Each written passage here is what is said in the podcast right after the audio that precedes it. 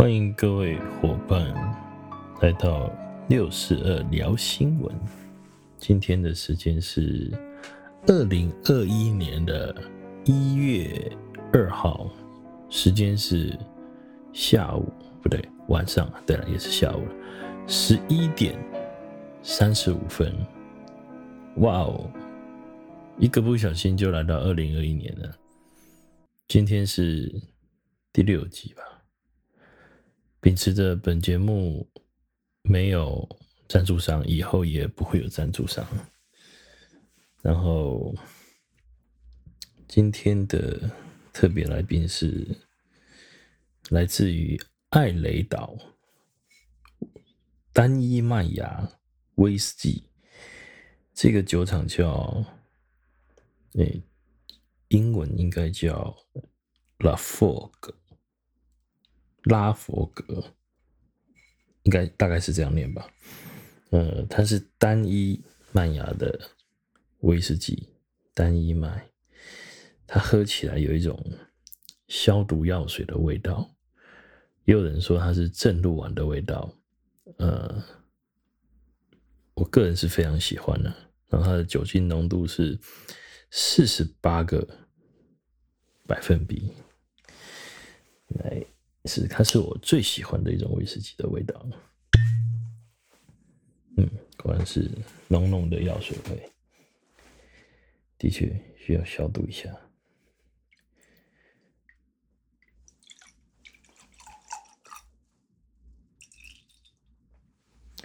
它可以纯饮，也可以加点冰块。嗯，好像倒太多了。OK，好，那我们就来看看这个礼拜的新闻吧。这个礼拜呢，我选了两则新闻。好，我们先看第一则新闻。第一则新闻是每年都会有的。这则新闻，《自由时报》的医疗保险。在 A1 这个版面，标题是写说，每四分三十一秒就有一人罹癌，癌症时钟在拨快，肺癌的人增加最多。好，这是它的标题。那它的内容是这么写的：国民健康署昨天公布。嗯，因为这是三十号的新闻了，所以昨天就是二十九号发布的。他说，呃，新发癌症人数十一万六千一百三十一人，再创新高，较前年一年增加四千四百四十七人。大肠癌连续三年居十大癌症之首。但是发生率有下降，而且首见五十到八十四岁发生率都有下降，而肺癌人数成长最多，而且最早期的肺癌四千五百二十四人占了肺癌人数的三成，比二十年前诊断出早发性肺癌的比例增加二点一倍。好，这个是他第一段写的，那我就去看了一下。有关国建署他发布的新闻稿，各位如果有兴趣的话，在下方的链接我会附上，你们可以去看他这则新闻稿。他在新闻稿里面呢，有附上一个呃记者会的简报啊，我对这个简报是比较有兴趣。他简报内容是这么说的哈，他简报总共有三十八页吧，呃，我现在看第四页，第四页写的是癌症发生资料工程的时程哦，因为他。发布的是一百呃二零一八年嘛，就是一百零七年的统计数据。啊，为什么现在已经是二零二一年了，然后才看一百零就是二零一八年了呢？因为他必须要经过统计，他统计是二零一七年有到医院登记癌症的这个癌友，那一百零八年的时候申报，医院会申报这个一百零七年的资料，那一百年的是一百零九年，我民国一百零九年。国民健康署他才会去统计，整整花了两年的时间统计这些数字出来。哦，这个是他的工作的时间呐。那它里面第六页他也公布了另外一个数字，就是各年的数字，里面有一百零四、一百零五、一百零六到一百零七，真的是每一年都在增加。而且我记得哦，在一百零五年他发布的，应该说不是一百零五年发布，在一百零七年发布这个消息的时候，就有提到我们的癌症的发生率，就是癌症时钟呢，已经突破了五分钟。比如说一百零四年是每五分钟就有一个人罹患癌症嘛，到了一百零五年公布的时候是每四分。五十八秒就有一个人罹患癌症，好像破大会纪录一样。那它的这个分钟数怎么算出来的呢？它分钟数就是当年度新罹患癌症的人，然后除以一年有三百六十五天，再除以一天二十四小时，再除以一个小时有六十分钟，就得到了这个平均每一个人花多少时间得到癌症。所以它的癌症时钟是这样来的。好，那它公布现在。一百零七年的这个数据呢，是每四分三十一秒，哇，又破纪录了，破纪录。但是它第八页有一个数字，我觉得也蛮值得去探讨的。探讨的原因是因为它的整体的癌症的发生率，整体是。持平的，并没有太大太大的差别，但是有一个数字是很明显的，就是它的死亡率是下降的很明显的。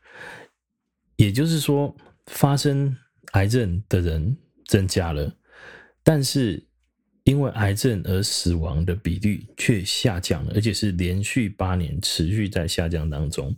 那也就是代表说，现阶段。我们在癌症的治疗上面已经有一个非常好的控制啊，甚至有一些早期发现、早期治疗。那他在第九页的时候有一个癌症特别明显，是有关于它的发生率吼，就是乳癌，而且是女性的乳癌哦，因为男性也会得乳癌哦，不是只有女性哦。那他女性的乳癌呢，标的特别的高，所以诶。真的要去做这个乳房的筛检，然后，那再来，他第十页，他是写的这个前十名的癌症，那这前十名的癌症，他并没有分性别，他就是呃前十名这样，第一名是大肠癌，呃，一百零七年总共有一万六千五百二十五人发生。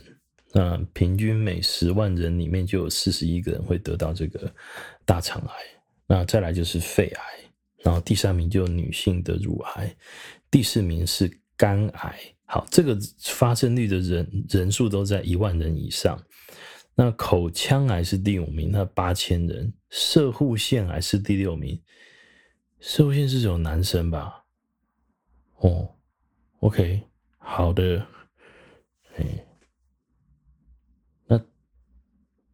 哦，另外，呃，第十一页，他有提到中位数，就是年龄的中位数哦。年龄的中位数里面呢，最年轻的癌症是甲状腺癌，这个中位数的年龄是五十岁。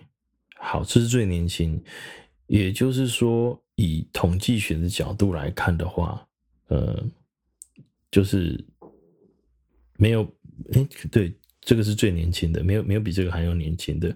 然后我们看第一名大肠癌，大肠癌的中位数的年龄呢，发生率是在呃六十六岁。然后肺癌也是一样，女性的乳癌的发生率是在五十六岁。然后一些肝癌啊，那些呃胆胆。肝内胆管的癌症也是在六十六岁，口腔癌是在五十七岁。哦，看到摄护腺的年龄，我就稍微放松了一点，因为他 摄护腺年龄是在七十二岁。哦，那皮肤癌是在七十五岁，胃癌在六十八岁，子宫子宫体是在五十五岁，全体的癌症的中位数平均下来是在六十三岁。好，也就是说，癌症它普遍性会落在五十，到六十之间哦，这个就是癌症非常非常普遍的发生率。那以男女生比例来看呢，一百零七年所公布的数据，男生的比呃男生的人数有六十一万七千七，更正一下，六万一千七百七十九人，女生呢有五万四千。三百五十二人，所以男女生的发生率呢是一点二比一啊，哦，男性的发生率还是还是比较高的。那其中几个我看超比例比较高的男生哦，男生是大肠癌、肺癌、肝癌、口腔癌跟摄护腺癌，这个都在六千人以上。然后女性的话呢，乳癌、肺癌、大肠癌。是在六千人以上，其他都不到六千人哦。那另外一个有关于他，他有统计的每一个癌症，它的危险因子，然后还有它的治愈率的一些统计哦。我觉得这个也可以分享一下，就是比如说像大肠癌，它的危险因子是。不健康的饮食，缺乏身体的活动，肥胖、烟酒跟老化，差毛龙五呢。不过他这边有提到一个，呃，他在民国九十九年的时候发生率是最高的，但也在那个时候呢，实施一个叫五十岁到六十九岁有个全面实施筛检，那甚至到了一百零二年的时候呢，五十到七十四岁有扩大筛检，因为这个扩大筛检呢，所以有把。它的发生率有下降，因为可以早期发现、早期治疗嘛。我之前有看过一则有关大肠癌研研究报道，大肠癌呢有九成都是从大肠息肉转变过来的。那大肠息肉它要变成息肉的话，它最快要五年的时间。那从息肉又变成转成大肠癌，大概需要平均十年的时间。也就是说。当一个人他有他会长息肉，然后开始长，然后从来都不管它，最后他转变成为大肠癌，大概需要花到十五年的时间。那如果他能够在他是息肉的时候就去做呃所谓的息呃息肉的夹除的话呢，他转变成癌症的几率就非常非常低了。我记得在两年前我们同学会呃。聚在一起聚会，已经不是在聊一些狗屁的事情，我们都在聊健康，因为我们都在聊谁去做了大肠镜，然后谁夹了几颗，那谁的大肠比较光滑、比较漂亮。呃，我记得我在那一场比赛比赛当中，我是胜出的，因为医生说我的大肠很漂亮，这样，哈哈哈哈，真好笑。那他这边提到了一个。大肠癌的报告啊，说早期就是零期跟一期，如果就发发现的话呢，五年以上的存活率可以高达九成，但是如果第四期才被发现的话，存活率就会只剩下一成而已哦。所以真的要早期发现、早期治疗。那肝癌的情况也是一样哦，五年的存活率呢，如果是零期到一期就发现的话，也是可以高达九成。那我看看哦，这边提到肺癌，肺癌的危险因子哦，主要是二手烟、烟害、空气污染、家族史跟肺部。那其实现阶段，就算抽烟人口，比如说我以前有抽烟，我现在不抽烟，那就算呃，现在大家很多不抽烟，可是现在空气很糟啊，空气很糟，所以它空污也也也是写在。这个项目里面啊，哦，哦，我我我回头讲个题外话好了。我我最近去跟一个客户谈有关健康保险的事情。那他今年是几岁啊？五十二岁吧，五十二岁。然后他跟我说啊，他就是觉得自己身体很健康啊，所以呃，应该是不用用到保险这一类的。我就稍微解释了一下有关癌症发生的这个。时间点，他听完了之后，哎，有道理，好像不，他现在健康是正常的，因为时间还没有到。那我们也去一起检视了一下他的生活形态，刚刚讲的那些他都有，轻微的肥胖，然后呃熬夜哦，抽烟又喝酒，不良的生活习惯，什么都有。它上面刚好这次报告里面全部提出来。那因为我是把以前我看过的一些呃论文啊，或者是什么样的资料，就是跟他做分享这样子，他听一听觉得有道理，所以他最后还是有同意买医疗保险的。好，这是题外话哈，拉拉拉出去讲一下。好，我们回来看一下，呃。在这边还有提到摄护腺癌，哇，摄护腺癌真的是太厉害了，它的危险因子原因未明呢，而且年纪只要大于五十岁，就是它的危险因子，因为它的发生率都是在年纪比较大的时候，所以他刚刚的那个统计数据里面中位数是在七十几岁，它是所有癌症里面年纪好发率是。呃，比较年年纪比较大的地方，但是他不知道什么原因，所以他写原因未明了哈。本来以为可以开心的，但是原因未明好像也不是值得开心的事情。但是，但是如果早期发现一到三期的话，五年的存活率呢，近百分之一百，它是所有癌症里面哦，存活率早期发现存活率最高的。我们看一下乳癌哦，哦，乳癌的危险因子非常多诶，有老化啦、基因异变啊，这个遗就是跟遗传有关系啊。然后生育因子出经比较早，或者是停经比较晚，那或者是有家族史，或者是有异常或良性的乳房疾病，例如说，那良性乳房疾病，例如说是呃一些纤维。瘤、纤维囊肿，然后性囊肿、乳腺炎，这个我没听过。然后乳房细胞组织增生，哦，这些都是属于有关于良性的乳房疾病哦。然后再来就是辐射线的暴露，然后缺乏运动、肥胖。刚刚已经看到好好几个跟缺乏运动有关系的。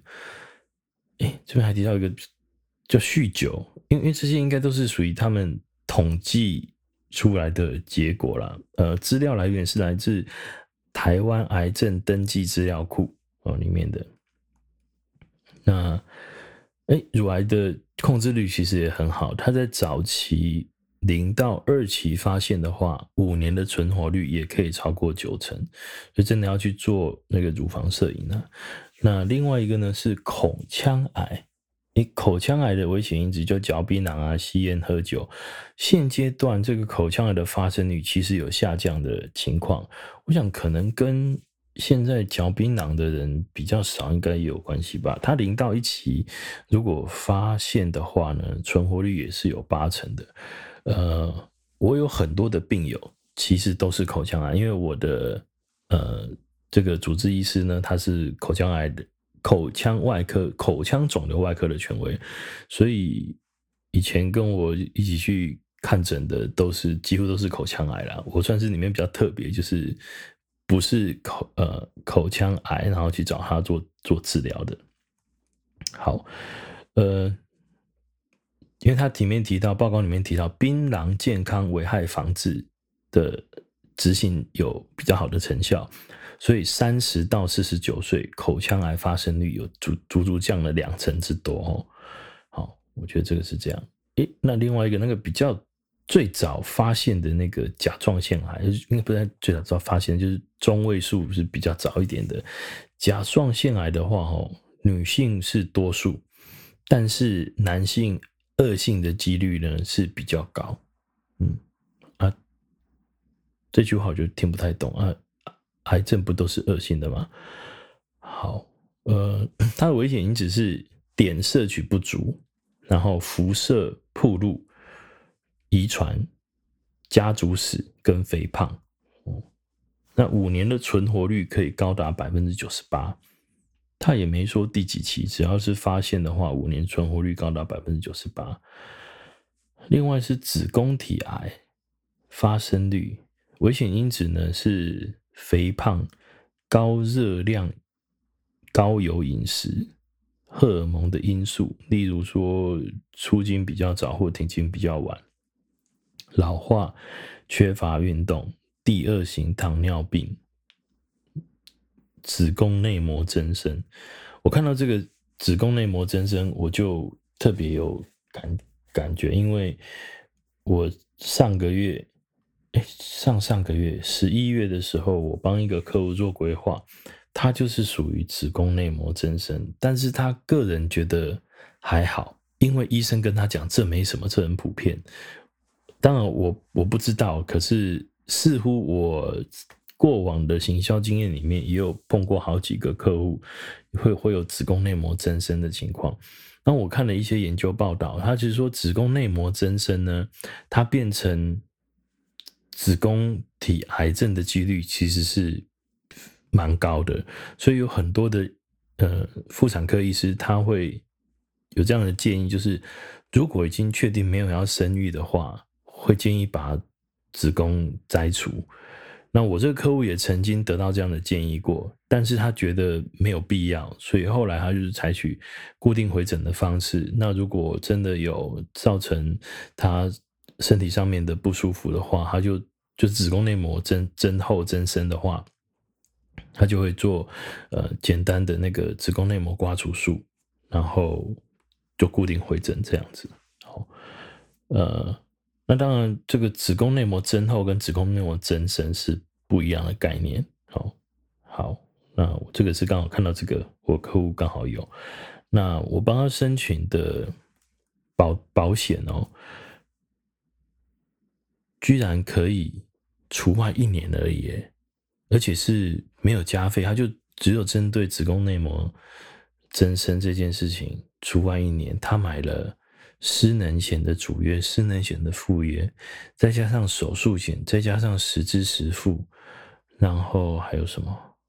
呃，应该是就这样吧。就是我们医疗相关比较常见的保险的组合，他都有买，那就只是被除外一年而已。他隔年可以提出健康检查报告，我觉得很划算，所以客户也觉得很好，他就接受了。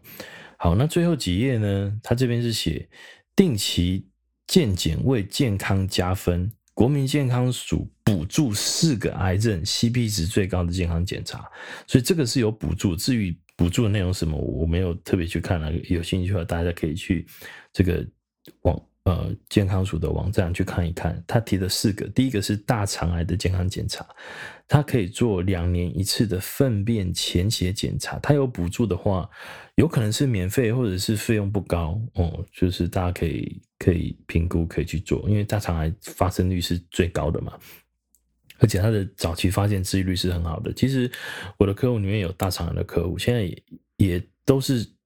在治疗一段时间呢，诶，治疗几年？治疗三年半了吧？那控制的都非常好，因为他的发现也是属于比较早期的哦。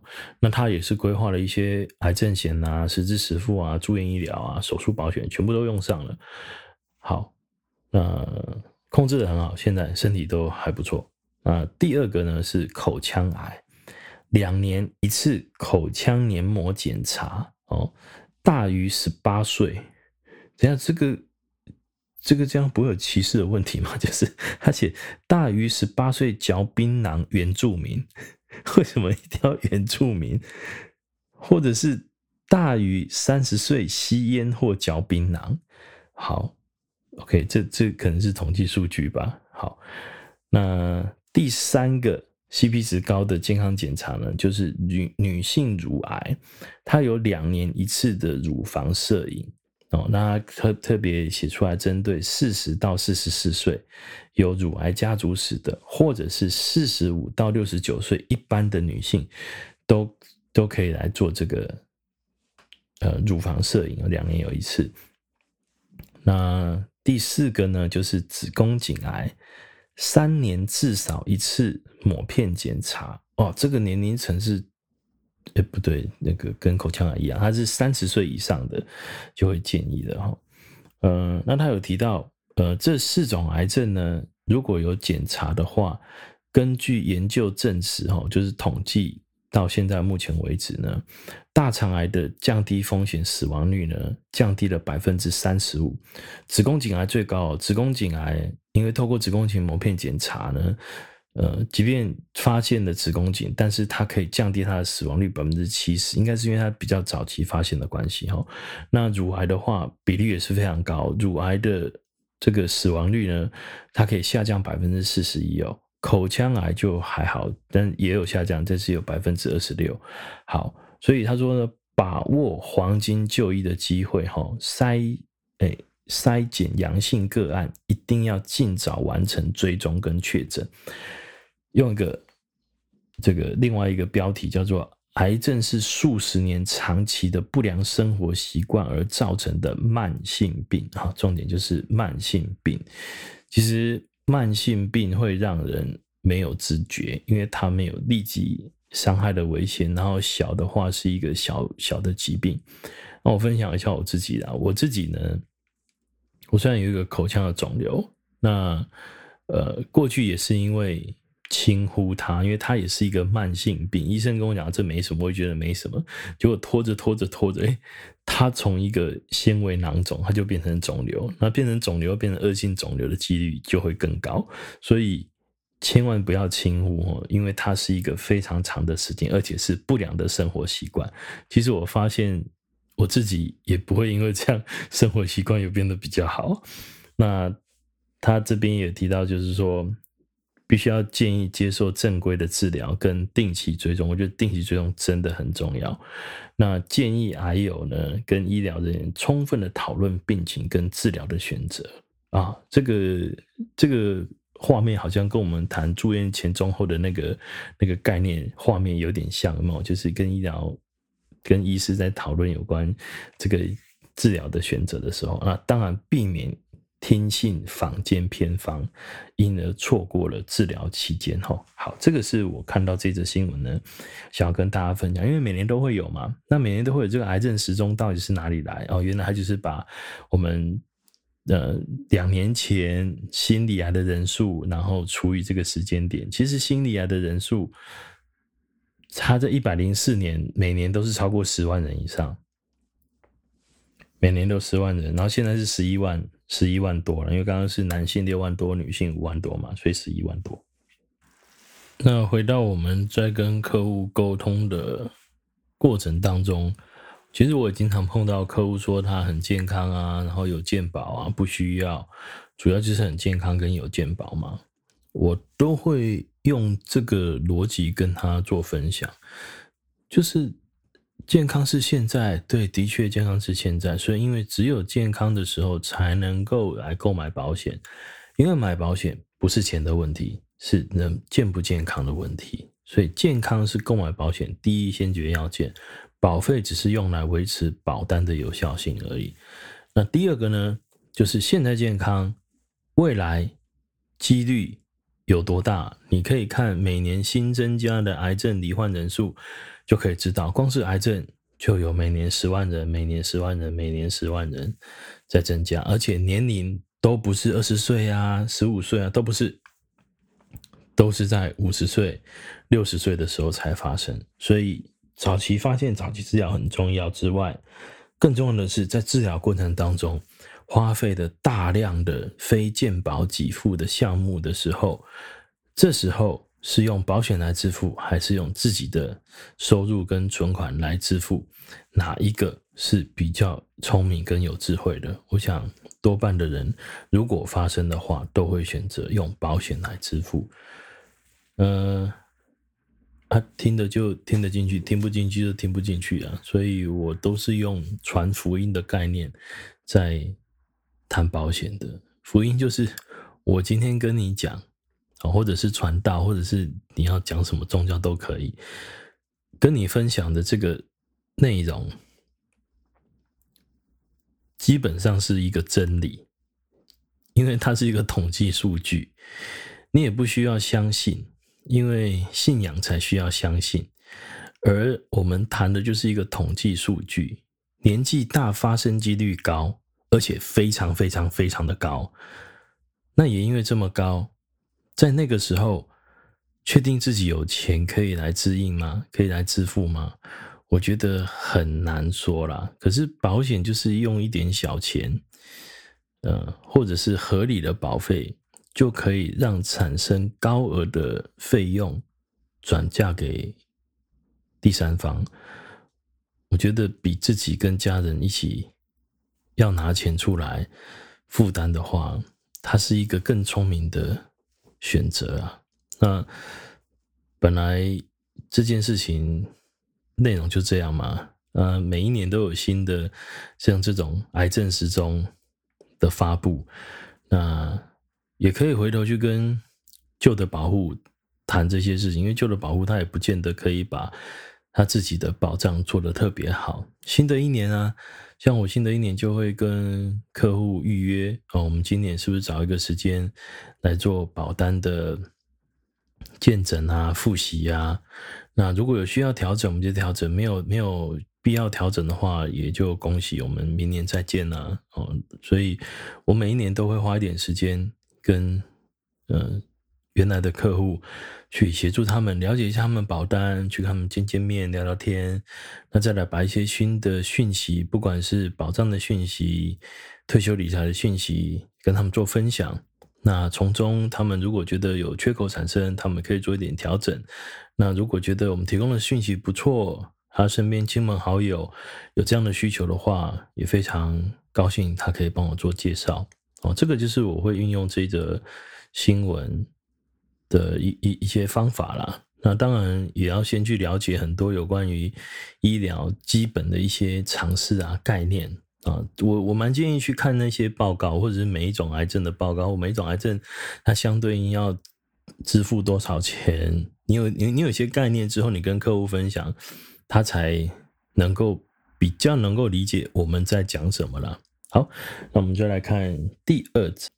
好，这一则新闻是中国时报在十二月三十一号财经版在 A 六，嗯，会计税法专区，标题是这样写的：民法修正，离婚后财产不必均分，不必均分还用红红色粗体字，内文字写，立法院昨天三读通过民法第。一千零三十条之一修正草案，未来夫妻离婚或婚姻关系在，但要变更法定财产制，如平均分配有失公平，其中一方对婚姻生活没有贡献或协力，法院得视双方经济能力、子女照养等因素，调整财产分配或免除分配额。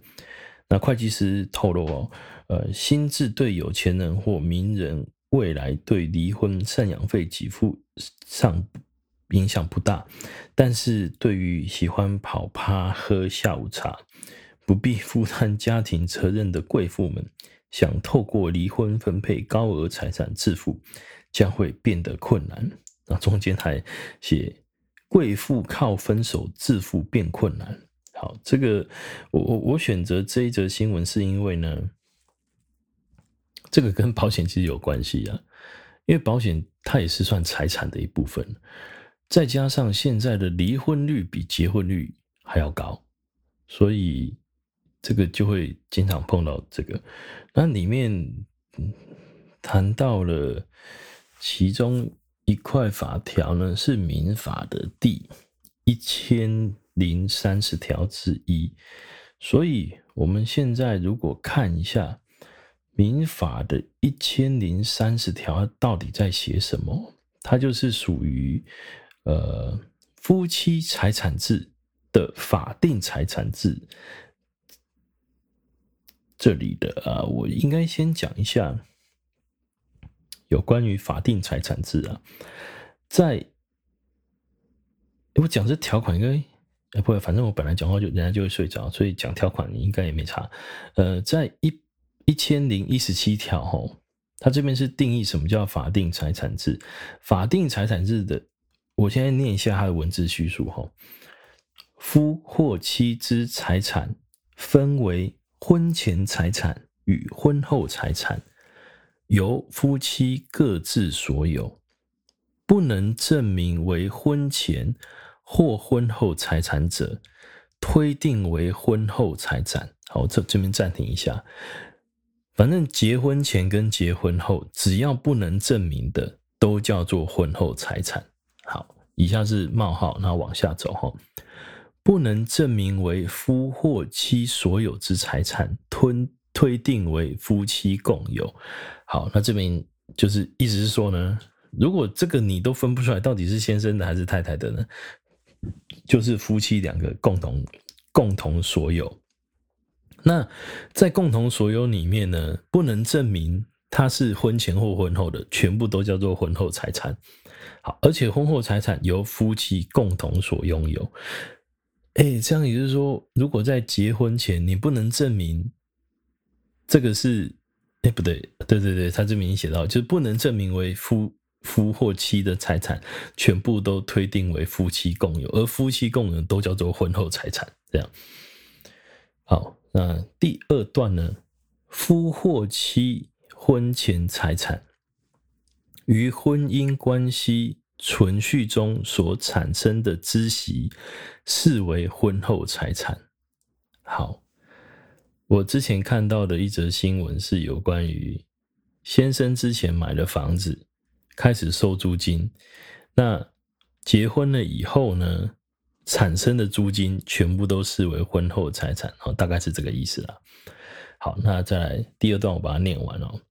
夫妻以契约订定夫妻财产制后，于婚姻关系存续中改用法定财产制者，其改用前的财产视为婚前财产。好，那我这边 提到的就是，如果有约定财产，那就不适用法定财产制哦。但是在改用法定财产制之后的话，都视为婚前财产。因为其实以以前如果有约定夫妻的一些呃约定财产制或者是个别财产制的话，那本来就不会属于双方共有的财产了。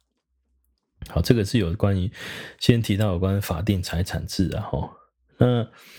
再来，我们看一下什么叫做一千零三十条之一的的这个内容吼。好，内文是这样写的：法定财产制关系消灭时，夫或妻现存的婚后财产，扣除婚姻关系存续所负债后，如有剩余。其双方剩余财产的差额应平均分配。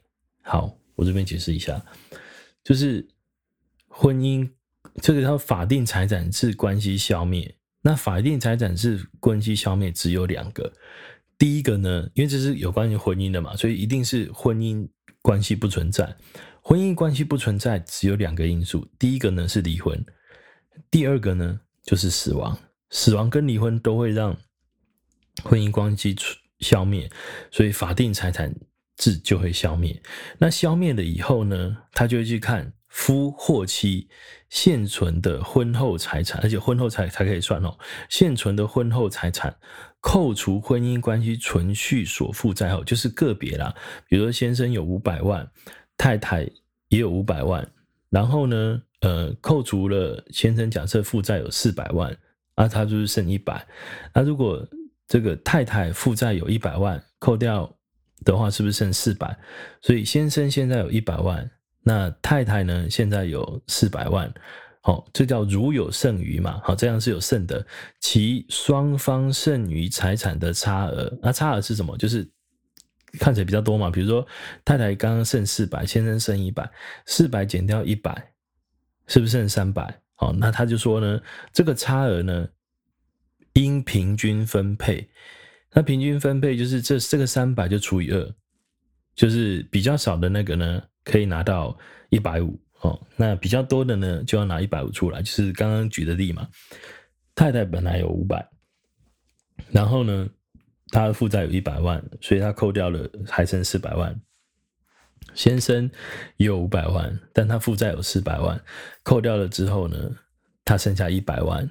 那太太的四百万扣掉先生一百万，还剩下三百万，这三百万均分，所以太太必须要从四百万里面拿一百一百五十万，我刚刚算错，一百五十万要给先生，意思是这个意思是这样，就是那个这个也是所谓的夫妻财产剩余分配请求权呐、啊。对，夫妻财产剩余分配请求。对，那这个呢，在保险里面经常遇到的就是死亡跟继承前面会先用啊，用完了之后，因不能不能讲说保险，就是财务上面比较常拿来做有关遗产税啊，这这些税额使用的话，会使用到这一块。因为刚刚是讲离婚嘛，那还有一块就是死亡哦，离婚跟死亡都可以使用这个民法的一千零三十条之一哦，这一块。但是有些财产不在这个限制里面呢、就是因为继承或无偿取得的财产，这个不行。那还有是慰抚金哦，这个也不行。他他这个是不不算在那个夫妻剩余财产分配请求权里面的哈。好，这个哦，还有一个就是从法定财产制消呃关系消灭的话，哈，如果超过五年，他就已经超过这个呃请求权的，所以这个请求权呢，必须要在五年内使用。一旦这件事情发生了，超过五年，你就不能回来主张了。那还有另外一个时间点，就是有。请求权的这一个人，不管是先生或者是太太，他有请求权的这个人，他当他知道有剩余财产差额可以申请的时候，如果他两年没有来申请，那他也不能申请。好，这个是这个要使用这个请求权有两个时间点，第一个是当你知道的时候，两年内没有使用，他就不能再使用了，或者是这个关系。开始产生财产制消灭的时候，过了五年也不能再使用了。好，这个是简单的讲一下有关这个民法的部分吼。那里面呢，有关于保险的这一块哦，呃，保单怎么办？保单其实也会被视为有有机会被视为婚后财产啊，我觉得这个也非常重要的，呃。我有一位客户呢，他他们夫妻就离婚，然后先生是要保人，被保险是太太，那受益人呢是太太，结果离婚了以后，呃，要保人要做契约变更，结果他要变更的部分，其实都必须要被保险人同意，所以，呃。就就变成说，要保人要要变更也不是，然后最后钱都是要保人在缴，啊，后来因为被保险人都在领钱，那因为这客户双方我都认识嘛，就变成诶、先生会跟我抱怨，那太太也都会去想说，那他的权益会不会受损？所以最后当然是就僵持在那边呢、呃，那我想要表达是在面对现在离婚率这么高的情况底下呢，我都会建议自己做自己的要保人。我也不知道为什么会有夫妻互保的那一种莫名其妙的规划方式会出现。我觉得根本拿石头砸自己的脚，自己当自己的要保人，我觉得是最简单的做法。至于你。要不要当付款人？那你可以自己决定，夫妻那时候再决定。但是自己是要保人的保单，自己一定要是当被保险人。我觉得这在夫妻上面反而是给对方很好的保障，同时也给对方给自己很好的保障啊。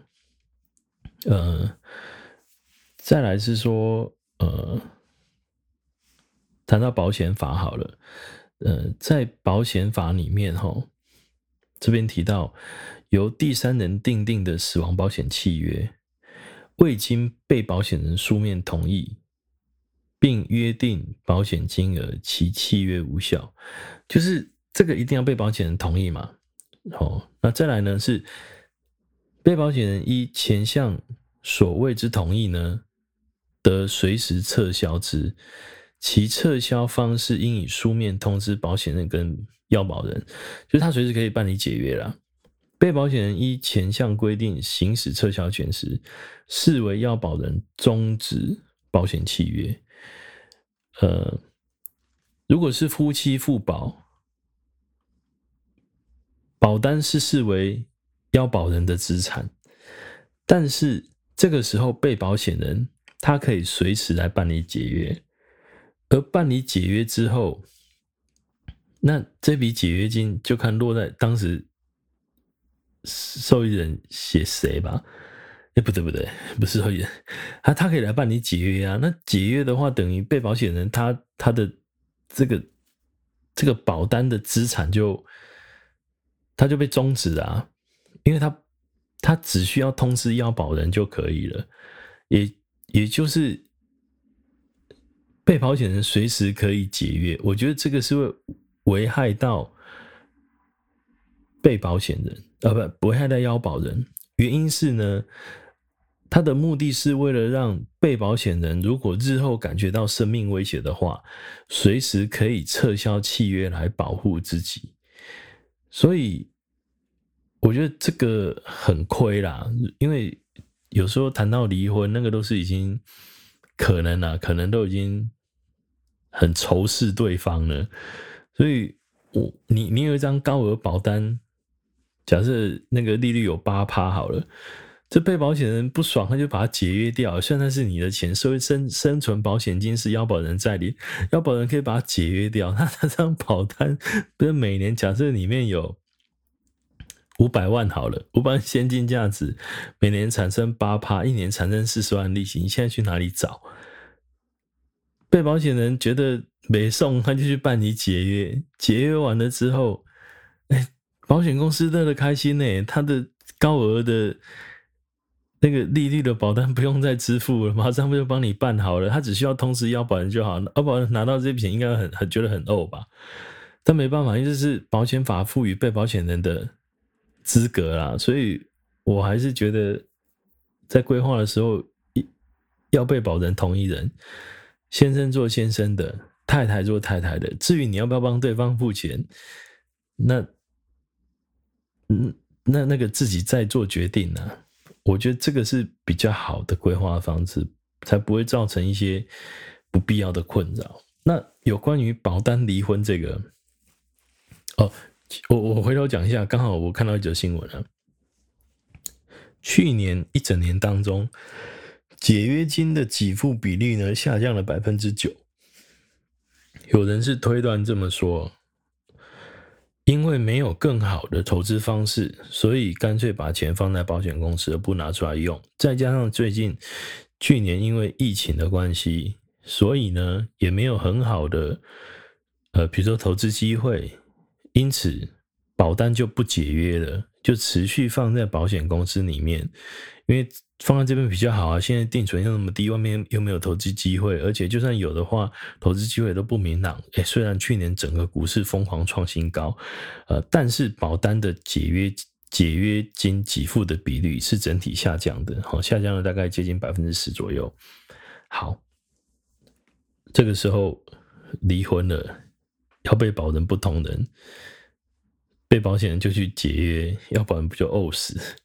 本来可以放在保单里面继续领利息的，现在被迫要把钱本金拿回来了，哦，所以我觉得不划算。那至于这个这个新闻，我我我里面有太多的变化了。如果伙伴们对于离婚保单的这个权利义务，然后。要怎么做调整，怎么做变化会比较好的话，呃，这个我们开放 Q&A 好了。如果有足够的问题，我们再另外开另外一集，然后来讲有关于这个民法，然后遗遗产税法，然后有关婚姻关系，然后保单的关系，呃，这个要被保人应该怎么？怎么写，或者是之前没有做好，但如果碰到的话，有哪些程序是必须要做的？我觉得这点很重要。我觉得特别是受益人啊，受益人再怎么样一定要更改啊。哦，好，那我想这一则新闻我讲比较简单一点，就是就是等以后如果有 Q&A 的话，我们再来谈好了。好的，以上是今天的内容啊，大家晚安了。